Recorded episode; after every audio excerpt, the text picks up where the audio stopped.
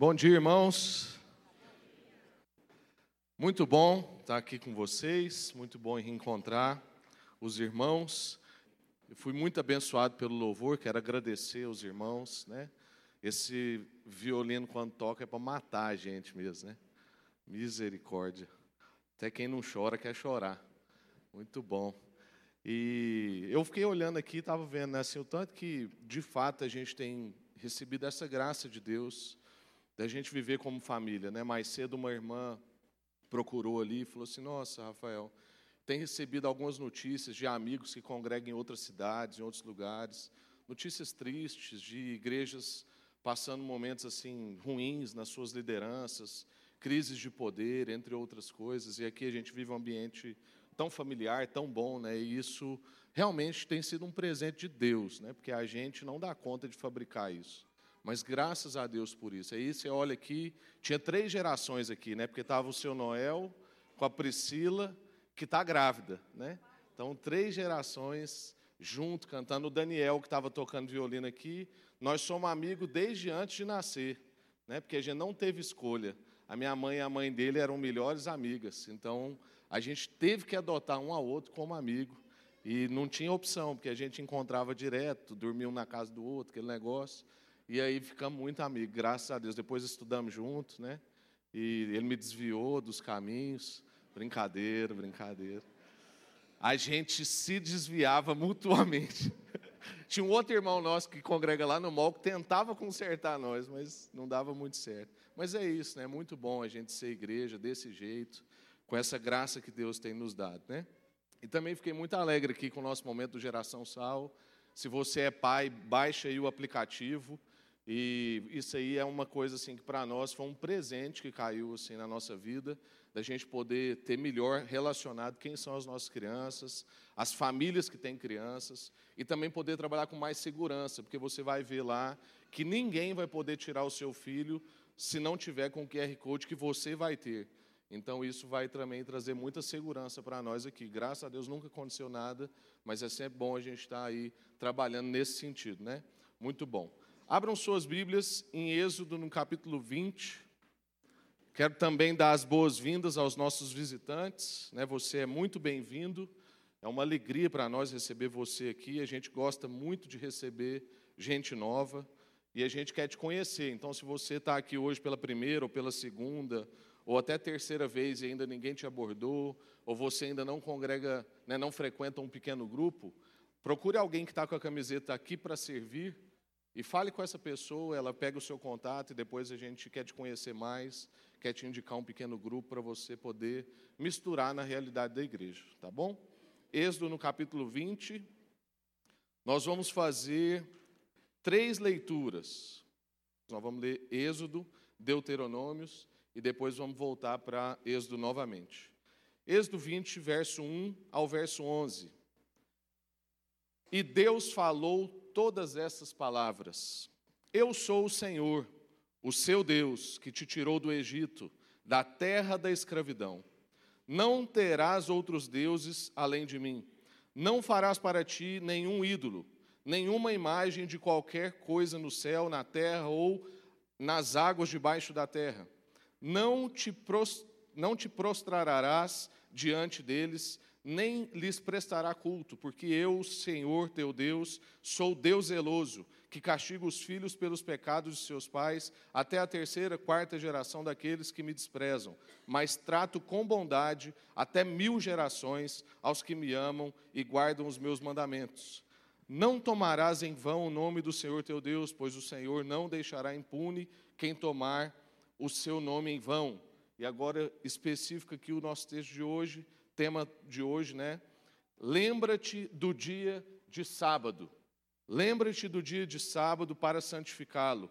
Trabalharás seis dias e neles farás todos os seus trabalhos. Mas o sétimo dia é sábado dedicado ao Senhor teu Deus. Nesse dia não farás trabalho algum, nem tu, nem teus filhos ou filhas, nem seus servos ou suas servas, nem os seus animais, nem os estrangeiros que morarem nas suas cidades, pois em seis dias o Senhor fez o céu e a terra, o mar e tudo que nele existe, mas no sétimo dia o Senhor descansou. Portanto, o Senhor abençoou o sétimo dia e o santificou.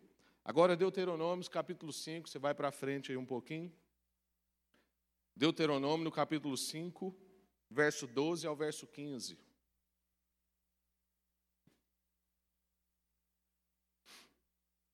O tema de hoje é descansando o coração. Deuteronômio 5, verso 12 a 15. Guardarás o dia de sábado a fim de santificá-lo, conforme o Senhor teu Deus te ordenou. Trabalharás seis dias e nele farás todos os seus trabalhos, mas o sétimo dia é o sábado para o Senhor, o teu Deus. Nesse dia não farás trabalho algum, nem tu, nem seu filho ou filha, nem seu servo ou serva, nem teu boi, nem seu jumento ou qualquer dos teus animais, nem o estrangeiro que estiver na sua propriedade, para que o teu servo e a tua serva descansem como tu. Lembra-te de que foste escravo no Egito e que o Senhor, o seu Deus, te tirou de lá com a mão poderosa e com braço forte. Por isso, o Senhor teu Deus te ordenou que guardarás o dia de sábado. Êxodo 16, agora você volta lá para Êxodo 16, verso 22. Êxodo capítulo 16, verso 22 ao verso 30. E é o nosso último texto. No sexto dia recolheram o dobro, dois jarros de cada pessoa, e os líderes da comunidade foram contar isso a Moisés, que lhe explicou: Foi isso que o Senhor ordenou. Amanhã será dia de descanso, sábado consagrado ao Senhor. Assem e cozinhem o que quiserem, guardem o que sobrar até a manhã seguinte. E eles o guardaram até a manhã seguinte, como Moisés tinha ordenado, e não cheirou mal, nem criou bicho. Como no hoje, disse Moisés. Pois hoje é sábado do Senhor, hoje vocês não o encontrarão no terreno. Durante seis dias vocês podem recolhê-lo, mas no sétimo dia, o sábado, nada acharão. Apesar disso, alguns deles saíram no sétimo dia para recolhê-lo, mas não encontraram nada. Então o Senhor disse a Moisés: Até quando vocês se recusarão a obedecer os meus mandamentos e as minhas instruções. Vejam que o Senhor lhes deu o sábado. É por isso, e por isso, no sexto dia, ele lhes dá pão para todos os dias, para os dois dias, desculpa. No sétimo dia, fiquem todos onde estiverem, ninguém deve sair. Então o povo descansou no sétimo dia. Amém. Vamos orar. Senhor, muito obrigado por essa manhã, obrigado por essas palavras, obrigado pela instrução do Senhor, obrigado porque a Sua palavra não caduca, ela nos orienta, ela nos educa a viver. Que o Senhor possa lavar nessa manhã a nossa vida pela Sua palavra e que a gente possa crescer no conhecimento do Senhor. Jesus disse que a vida eterna é essa, que te conheçam. Então a gente quer te conhecer, te experimentar e entender, ó Deus, qual é a sua vontade para a nossa vida, porque tudo que o Senhor propõe para nós é bom e a gente quer conhecer isso. Então fala conosco em nome de Jesus. Amém. Graças a Deus. Amém. Nós não estamos virando aqui, né, devotos do sábado, tá, irmãos, como um dia da semana, depois mais para frente nós vamos falar disso. Mas nós queremos conversar um pouco sobre descansar o nosso coração no Senhor. E não tem como falar disso sem falar a respeito do sábado do Senhor, sem falar a respeito do descanso que Deus ordenou para nós. E isso está no Velho Testamento, mas está no Velho Testamento para ser lido à luz do Novo. Então isso não caducou, isso não ficou para trás, isso é uma ordem de Deus. Na verdade, nenhum dos mandamentos do Senhor ficaram para trás. Eles foram, na verdade, subidos de nível, num mandamento só: ama o seu Deus acima de todas as coisas e ama o seu próximo como a ti mesmo. E isso engloba todos os mandamentos. Mas aqui nas quartas-feiras, se você quiser ouvir depois no nosso podcast lá da igreja ou no aplicativo, nós temos meditado nas bem-aventuranças, no Sermão do Monte, e nós estamos na parte lá que Jesus fala, né, ouviste o que foi dito, e sempre fazendo menção ao mandamento. E uma coisa que a gente tem observado é que Jesus é muito sagaz quando ele diz ouviste o que foi dito, porque ele não está criticando o que foi escrito. Ele está fazendo uma observação a respeito do que foi dito, porque os fariseus daquela época estavam deturpando o que foi escrito. Então, hora nenhuma Jesus diz: Vocês leram o que foi escrito, e eu, porém, vos digo. Jesus está ali reforçando o que foi escrito, resgatando o espírito da lei. Então, é muito importante a gente voltar nesses mandamentos. O nosso país, irmãos, tem sido, infelizmente, o país com o maior índice de ansiedade do mundo. Uma coisa inexplicável, porque o nosso país tem muita beleza natural, muita prosperidade em termos de terreno. A chance da gente ser um país que passa fome é uma chance muito minúscula, porque aqui, como diz o povo, o que planta dá. E mesmo assim, a gente tem sido um povo cheio de ansiedade e angústias. A gente tem visto também no nosso país as ondas de coaching crescer cada vez mais. Um, pensa, um tipo de pensamento. E eu não estou aqui também, porque deve ter gente que possivelmente trabalha com isso, não estou aqui para acabar com o seu trabalho. Mas há uma forçação de barra nisso que a gente está vivendo hoje. Essa coisa da gente trabalhar incansavelmente, da gente não ter tempo para descanso, da gente achar que tudo vai dar certo, é só o nosso esforço. E com isso, esse é um tipo de pensamento que vai deixando Deus cada vez mais de lado, e as coisas vão dependendo cada vez mais de nós. Isso tem crescido no nosso país, a cultura de trabalho na nossa nação e em outras nações, e a nossa ingenuidade com a cultura de trabalho. Outro dia eu estava ouvindo um podcast muito interessante falando a respeito do Google, do Facebook, essas novas empresas que trazem toda uma novidade no quesito trabalho. Um lugar de trabalho com escorregador, mesa de ping-pong, videogame e restaurante dentro. E a gente acha isso fantástico, porque a gente é ingênuo. Porque, na verdade, o que está por trás disso tudo é o seguinte: você não precisa mais ir em casa almoçar, você almoça aqui no restaurante da empresa. Você não precisa mais ir em casa para ter o seu momento de entretenimento, jogar um videogame. Passa lá na salinha do videogame e joga lá. E com isso você fica na empresa de cedo até de noite, e quando você vai em casa, você só quer dormir. Ingenuidade da nossa parte. Competição, cultura de desempenho, uma sociedade do cansaço, isso é o que tem marcado o nosso tempo. Gente que nem é crente, como esse, essa pessoa que escreveu o livro A Sociedade do Cansaço, tem meditado sobre essas coisas, tem feito críticas sobre esse momento que nós estamos vivendo como mundo. E aí, com isso, a culpa, o sentimento de culpa toma a nossa vida em relação ao ócio, a brincadeiras, a descanso. Então, se você vai brincar, alguém já pergunta assim, mas o que, que isso vai te render? O que, que você vai produzir com isso? O que que isso acrescenta na sua vida? Ora, acrescenta um tanto de coisa. Inteligência emocional, relação com alguém, o aspecto lúdico da nossa vida. Então eu fico vendo lá a luta dos meus filhos quando é, no momento em que a gente corta a TV, corta o celular. Que, que eles vão fazer? Eles têm que criar. Eles vão andar, eles vão fazer avião de papel, Vão pegar um dinossauro e fazer ele brincar com o Hulk, igual o Vitinho faz. O Hulk sempre ganha, claro. Isso é o que a gente tem vivido hoje. E o contexto desse texto, irmãos? O contexto de tudo que a gente leu aqui. É o contexto dos mandamentos do Senhor. Os mandamentos começam com o anúncio de graça. E isso é importante da gente observar. Porque a gente tem. Hoje em dia na igreja é o seguinte: as igrejas que querem, às vezes, escravizar as pessoas, estão só no Antigo Testamento, só pregam o Antigo Testamento. É maldição, é bênção das mais loucas do mundo. E as igrejas que, às vezes, querem mais liberdade, estão falando só da graça e tal, vão só para o Novo Testamento. E aí a gente não fala mais do Velho Testamento.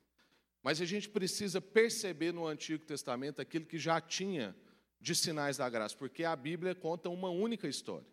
A Bíblia não é repartida em dois tipos de livro. A Bíblia é o contar de uma história, uma história redentiva. E esses mandamentos do Senhor, que é a lei, começa com o anúncio de graça. O que que Deus diz na primeira frase de Êxodo 20 que a gente leu? Eu sou o Senhor que retirou vocês do Egito, da escravidão um anúncio de libertação, de liberdade, um anúncio evangelical. Então, o princípio dos mandamentos é o evangelho. Um anúncio que traz essa liberdade, a graça de Deus, que é o evangelho, é o ponto de partida para tudo o que a gente pode ser e o que a gente pode fazer. A gente não pode ser nada e não é nada fora do que Deus disse. E nós não podemos fazer nada que edifique, que glorifique a Deus fora do que Deus disse. Então, o mandamento que a gente está vendo hoje, que é o quarto mandamento, ele tem um aspecto muito interessante, que eu não sei se você percebeu quando a gente lia a sequência. Ele é o primeiro mandamento que não fala a respeito de Deus exclusivamente. Ele e o mandamento seguinte, que se a gente fosse expor hoje, né, seria o próximo aí, de honrar pai e mãe, mas esse quarto mandamento e o seguinte são os únicos mandamentos que tiram o foco específico de Deus e começam a falar que o lugar da espiritualidade é na vida do homem.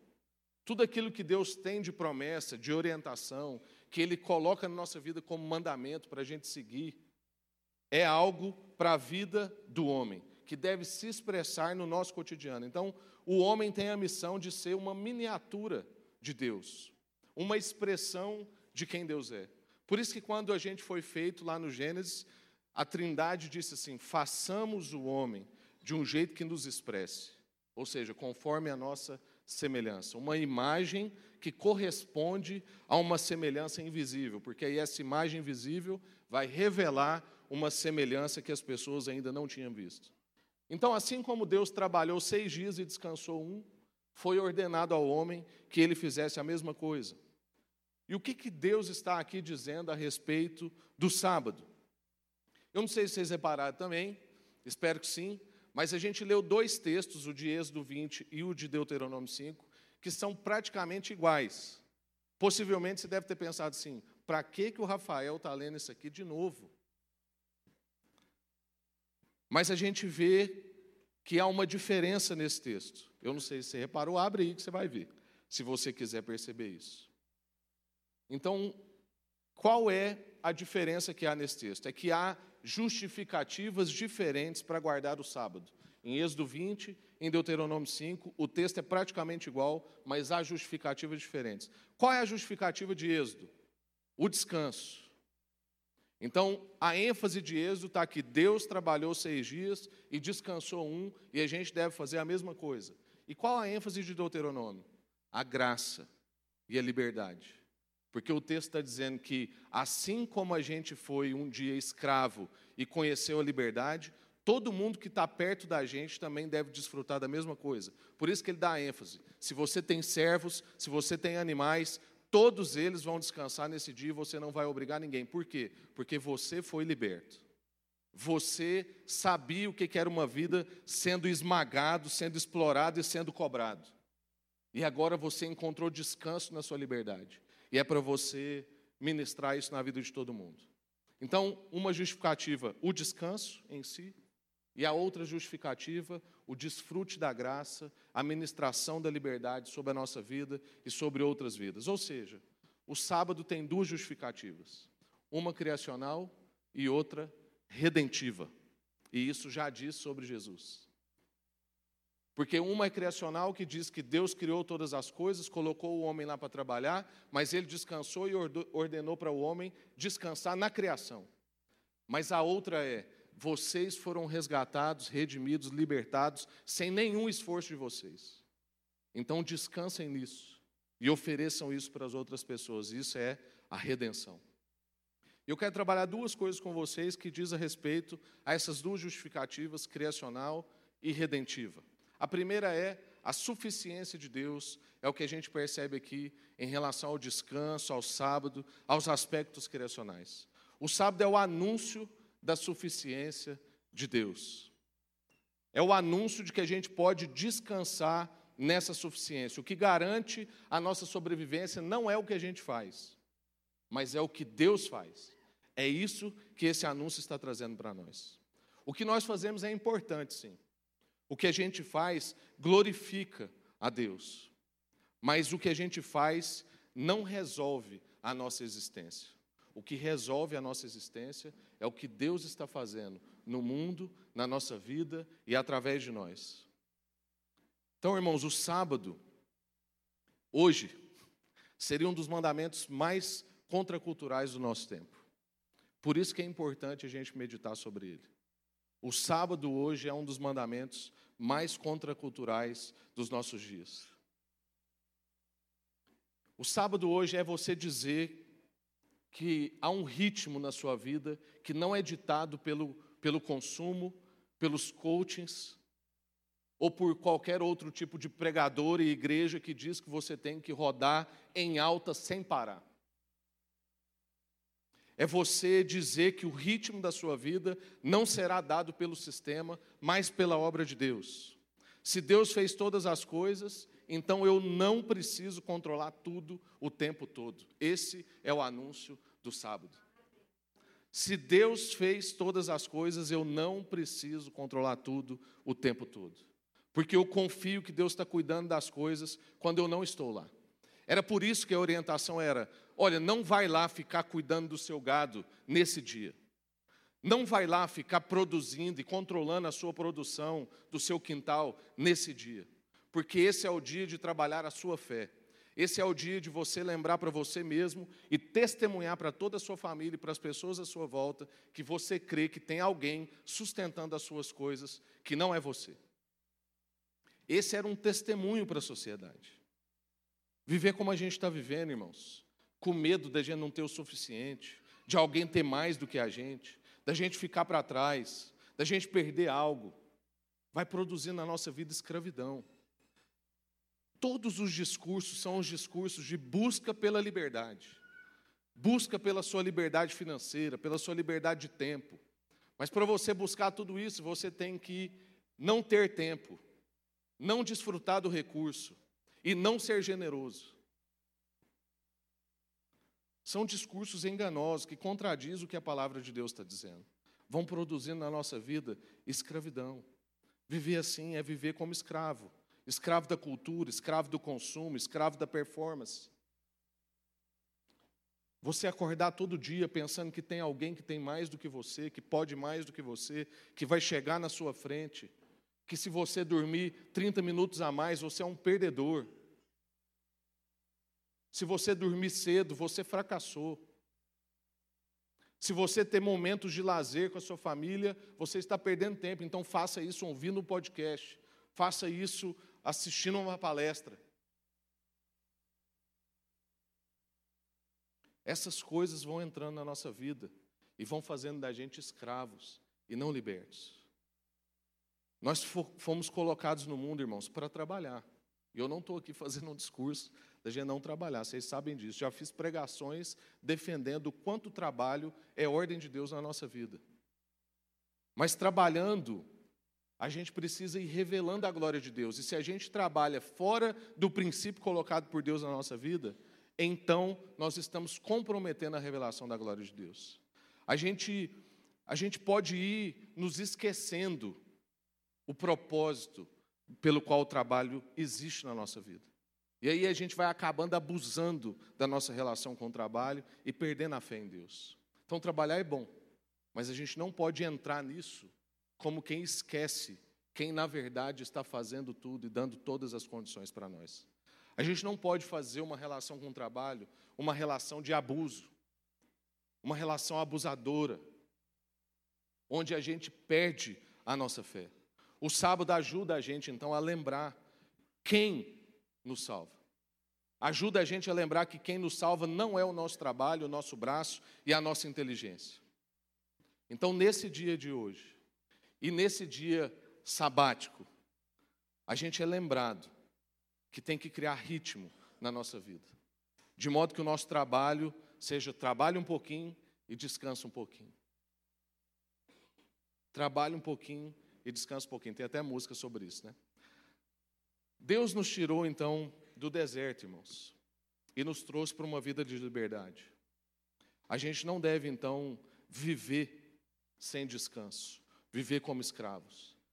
A gente não deve viver sem cumprir o sábado, porque isso é voltar à escravidão, é ser refém, é ser idólatra, é não confiar que Deus é o suficiente. Então, a primeira coisa que eu queria ver com vocês, a suficiência de Deus. Deus é suficiente, Ele é garantidor, Ele cuida de todas as nossas coisas. Ele cuida das nossas coisas porque, na verdade, elas não são nossas. Elas são dele. E por isso a gente pode descansar nele. A segunda coisa que a gente percebe, a nossa finitude. Então, primeiro, a suficiência de Deus. Segundo, a nossa finitude. A nossa necessidade, por exemplo, de sono, expõe a nossa finitude. Expõe que nós somos limitados. E isso muitas vezes nos humilha. Mas isso é um lembrete de que a gente é finito. Mesmo que a gente precise ficar acordado durante muito tempo, eu e você não conseguimos ficar sem dormir muitos dias. A gente vai enlouquecendo, a gente fica doente, a gente não consegue. Tenta ficar assim, falar, não, eu vou ficar aqui quatro, cinco dias sem dormir. Eu estou falando sem dormir, não vale aquela soneca de 30 minutos. Nós não fomos projetados para isso. Existiram já, irmãos. Existiram nações, existiram governos que tentaram retirar um dia de descanso na vida de uma pessoa. Não deu. Depois de X tempo, o povo começou a ficar doente, produzir menos, então voltaram. Porque, como o princípio do descanso é um princípio bíblico, nações que desprezavam as escrituras quiseram confrontar esse sistema. E falou: não, a gente precisa produzir. A gente não precisa descansar. Vamos produzir, produzir, produzir. Aí depois, quando mexeram nisso e viram que não dava certo, eles começaram a fazer dia de folga, muito espaçado, assim, em dias diferentes para muita gente. O que, que isso acontecia? O dia que o marido e pai estavam em casa, a mulher não estava, as crianças estavam na escola, ou seja, aquilo não favorecia a família. Rapidamente também as famílias foram entrando em colapso. Então, tentar tirar um dia de descanso não deu certo. Tentar fazer isso de maneira meio bagunçada também não deu certo. Porque, irmãos, toda vez que a gente mexer num princípio bíblico, não vai dar certo. Não dá para desafiar as leis de Deus. É simples. Lei da gravidade. Deus criou. É uma lei. Se a gente tentar desafiar, a gente morre. Então eu fui conhecer essa semana aí o prédio mais alto aqui do Centro-Oeste, né? Qualquer pessoa que pular do quadragésimo andar não tem chance. Desobedeceu a lei. Acabou. Não dá certo. Então, essas coisas são graça de Deus na nossa vida. A sua necessidade de sono e a minha necessidade de sono, por mais que ela nos irrite algumas vezes, elas são um presente de Deus. Para lembrar que a gente é limitado, que a gente é finito. E mesmo que a gente queira infringir isso, a gente não vai dar conta. Eu sei, no fim, a gente quer ser um ser ilimitado. A gente acha até que a gente tem o direito de ser ilimitados. Pessoas fazem filmes sobre isso. Tem um filme que chama Sem Limites.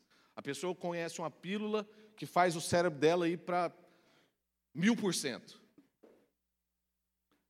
Pessoas que não são tementes a Deus já perceberam o quanto é difícil lidar com a nossa finitude e com as nossas limitações.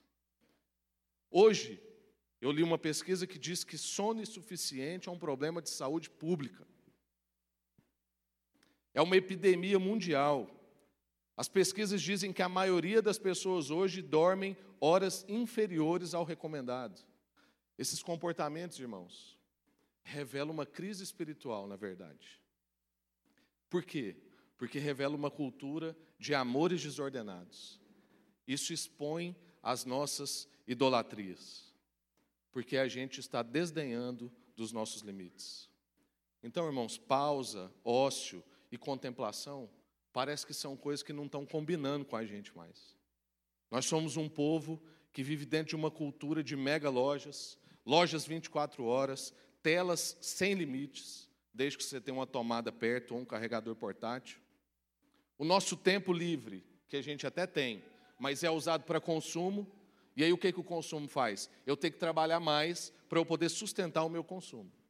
Ou, no meu tempo extra, eu faço trabalhos de hora extra, para eu poder ter mais, para um dia eu poder consumir mais. E a gente se rebela, então, contra a nossa finitude. E estamos aí sempre violando a natureza. Tanto a natureza que está aí, como, por exemplo, também a natureza humana. E aqui eu quero te dar agora três aplicações para a gente caminhar para o fim três aplicações do descanso. Mas antes de fazer isso, eu quero desmistificar o problema do sábado, porque eu estou falando sábado aqui, vocês devem estar meio, talvez vocês podem estar em crise. O meu sábado, já vou desmistificar desse jeito, o meu sábado é na quinta-feira, por exemplo. Porque não tem outro dia. Então, quarta tem culto, segunda tem um milhão e meio de reuniões, é, final de semana é bem cheio, sexta a gente tem compromisso aqui também, logo de manhã com a oração de homens. Então, o meu sábado é na quinta-feira. Então, aqui, quando Deus está trabalhando a questão do sábado, Ele não está se apegando a um dia absoluto da semana. Ele está se apegando ao princípio do descanso e da nossa dependência dele, a nossa confiança de que é Ele que faz todas as coisas. Então, para muita gente, o sábado é no domingo, por isso que, inclusive, muitos de nós nos reunimos no domingo.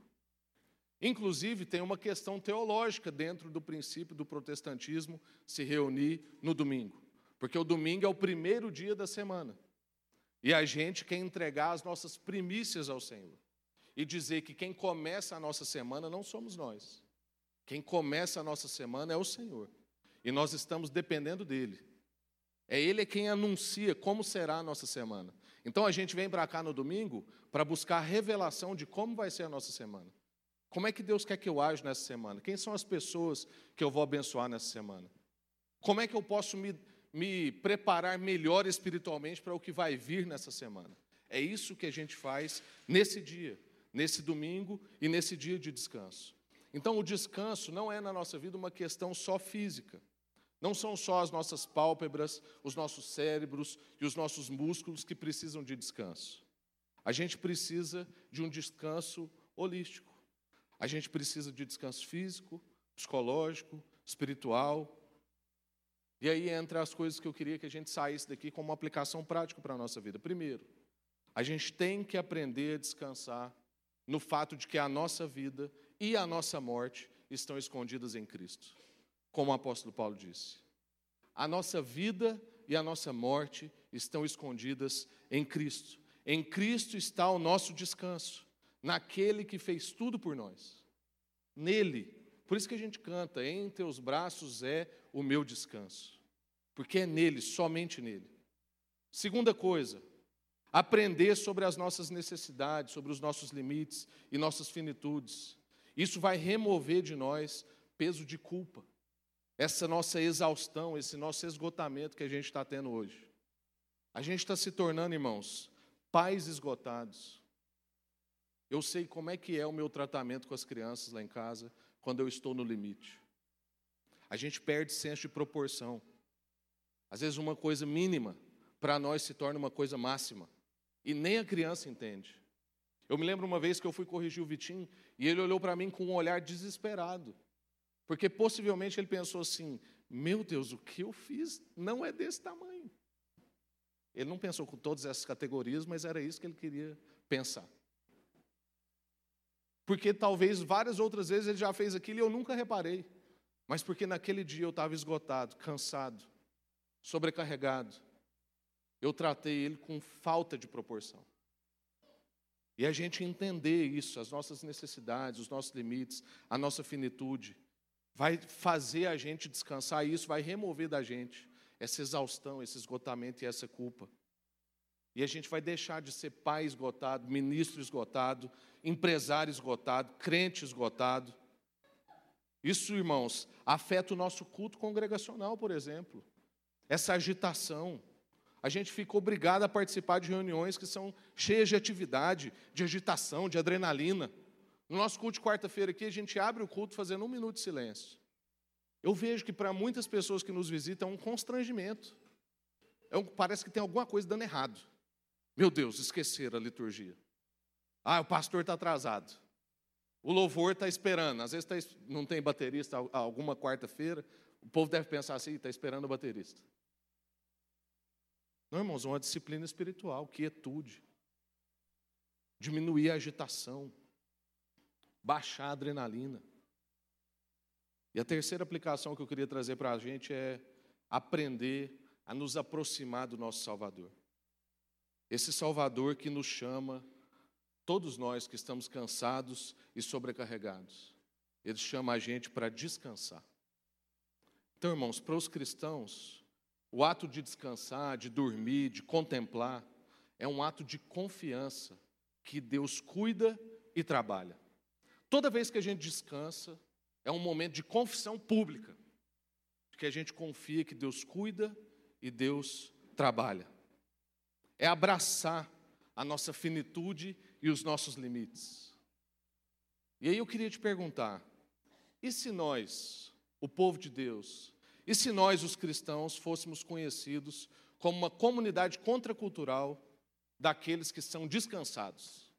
Então está lá o cara que escreveu o livro A Sociedade do Cansaço, aí ele faz um anexo lá no final e fala assim: Mas vi que há um povo, que é o povo descansado, e isso eu não consigo entender. Seria maravilhoso, já pensou se ele escrevesse um negócio desse? Ó, oh, defendo toda essa tese aqui. Igual quando Satanás foi conversar com Jesus, né? Dei uma olhada por aí, mas eu percebi uma pessoa.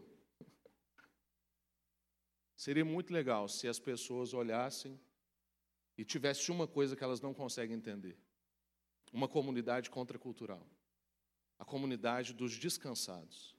Um povo que encontrou descanso no Senhor. Pessoas que abraçaram os seus limites com entusiasmo, com confiança, com alegria, porque entende que isso foi dado por Deus. O descanso é uma dádiva, irmãos. Um presente imerecido para a nossa vida. Amém. Eu quero orar sobre algumas perguntas. Marche suas cabeças e eu quero te perguntar. Como que os seus hábitos te moldam? O que, que os seus hábitos revelam sobre os seus amores e as suas confianças? Você está confiando em quê? Em quem? Como que os seus hábitos revelam os seus amores e as suas confianças? Guardar o nosso sábado é um ato de fé, irmãos. É a gente dar um basta nas nossas ansiedades, nos nossos medos, no nosso sentimento de que eu tenho que controlar todo o processo e simplesmente parar. Parar. Senhor, muito obrigado por essa palavra. Obrigado mesmo, porque o Senhor tem descanso para nós. A gente não tem que viver freneticamente, nem para as coisas do Senhor. O Senhor deu para a nossa vida ritmo, cadência. O Senhor, ó Deus, criou na nossa vida uma liturgia, há uma liturgia no nosso cotidiano. Há pessoas que montam essa liturgia a partir das suas telas, há pessoas que montam essa liturgia a partir das suas ambições, há pessoas que montam essa liturgia a partir das suas invejas. Mas a gente vai montando as liturgias dos nossos dias. Mas hoje, ó Deus, a gente quer montar as nossas liturgias a partir do Senhor, usando, por exemplo, o domingo, que é o primeiro dia da semana para a gente buscar qual vai ser a liturgia da nossa semana, qual vai ser o ritmo da nossa semana. Nós queremos, ó Deus, que a nossa fé aumente no Senhor, em nome de Jesus, para a gente poder descansar, Deus. Descansar, fazer como o salmista, que dizia que em paz me deito e logo pego no sono. Descansar como o salmista que dizia que Deus dá aos seus enquanto dorme. É a prova de que o Senhor é quem nos sustenta, a nossa respiração, a nossa família, a nossa colheita. Quando a gente está desacordado, o Senhor está cuidando de tudo. O sono que o Senhor deu para nós é para a gente poder aprender que o Senhor cuida das coisas quando a gente não consegue e não pode. Há responsabilidade sobre nós. E quando a gente está acordado, a gente quer ser inteiro, intenso, profundo. Mas, ó Deus, a gente não quer sacrificar os momentos de descanso, de deleite, de contemplação.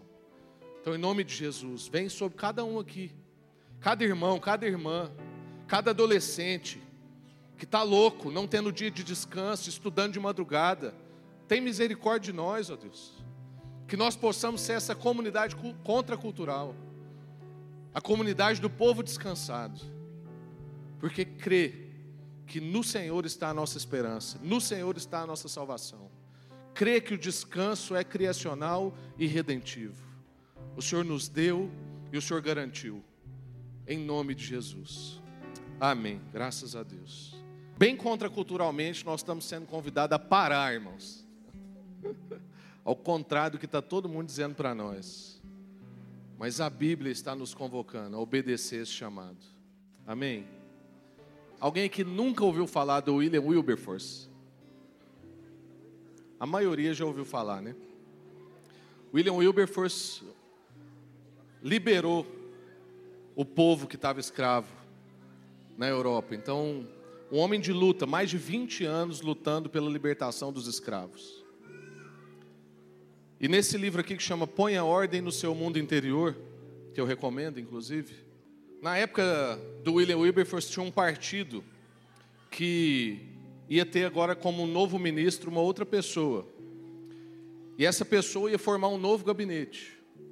E aí correu um rumor de que o William Wilberforce ia ganhar uma pasta dentro desse gabinete, dentro dessa nova realidade de governo. E aí, o, o escritor aqui está dizendo que o William Wilberforce já estava com desejos assim ah, de ambição. E o texto diz: não demorou muito, e o, e o Wilberforce estava totalmente dominado pela ideia da nomeação. Aquela ideia, como que ficou a martelar em sua mente durante vários dias, expulsando todas as outras coisas, ou seja, um homem obstinado. Ele mesmo confessou que começou a sentir ondas de ambição, e isso estava debilitando a sua alma. Essas ondas estavam debilitando a sua alma. Mas o Wilberforce tinha o hábito de parar e fazer um balanço de tudo que lhe ocorria. E nessa situação, essa prática seria indispensável. E como diz Liam, que era um amigo dele, ele separava um dia para descansar. William Wilberforce, o homem que acabou com a escravidão, um homem de luta, de guerra, 20 anos, parava sempre um dia para descansar. O diário daquele estadista crente nos revela os fatos, pois contém um parágrafo escrito ao final daquela semana em que ele se sentiria se, se sentira tentado a dar asas à sua fantasia e buscar altas posições políticas. E o Wilberforce escreveu no seu diário: Graças a Deus por esse dia de descanso e de atividades espirituais, quando as coisas da terra assumem suas verdadeiras proporções. As coisas da terra assumem as suas verdadeiras proporções. A minha ambição, então, foi sufocada. A gente tem que parar, irmãos, para que as coisas da terra assumam as suas verdadeiras proporções. Porque elas têm proporções, elas são importantes. E nós não queremos viver, aqui como um monte de crente aleluiano querendo andar nas nuvens. Mas a gente quer dar a verdadeira proporção para essas coisas finitas. Por isso que a gente tem que parar. Por isso que a gente tem que descansar. Por isso que a gente tem que descansar nesse sangue derramado, que traz para nós essa liberdade, uma nova aliança, um novo tempo que se inaugurou no sacrifício de Jesus. Amém. Senhor, muito obrigado por essa manhã maravilhosa. Obrigado por tudo que a gente viveu junto. Obrigado pelo encontro dos irmãos, ó Deus, os abraços, as orações, o compartilhar de fardos, o poder descansar no Senhor, ó Deus, o poder deleitar-se na Sua palavra, poder cantar ao Senhor, adorar, tirar, tirar de dentro de nós cânticos de louvor, porque o Senhor tem cuidado da nossa vida. Obrigado mesmo, ó Deus, por essa oportunidade de ser igreja, ser igreja publicamente. Obrigado pelo privilégio da gente poder vir para cá sem medo, da gente poder te adorar, ó Deus. Obrigado por a gente poder ceiar junto. E obrigado pela Sua palavra que sempre se faz nova. E ela vem e lava a nossa vida. Então, ó Deus, queremos mesmo ser esse povo lavado. Queremos viver como um povo redimido um povo que sabe que o Senhor fez todas as coisas e que o Senhor está cuidando de todas as coisas. Queremos ter momentos no nosso dia de contemplar, de descansar. Queremos entrar no sono do Senhor. Queremos, ó Deus, poder parar um dia da nossa semana, dedicar na nossa família, dedicar no nosso descanso, dedicar em ver quantas coisas o Senhor tem feito por nós, fazer um balanço dos nossos dias ver o quanto o Senhor cuida. Queremos mesmo, ó Deus, encontrar essa vida sabática, em nome de Jesus. Abençoa os meus irmãos com essa obediência, ó Deus, à Sua palavra, e com essa disciplina.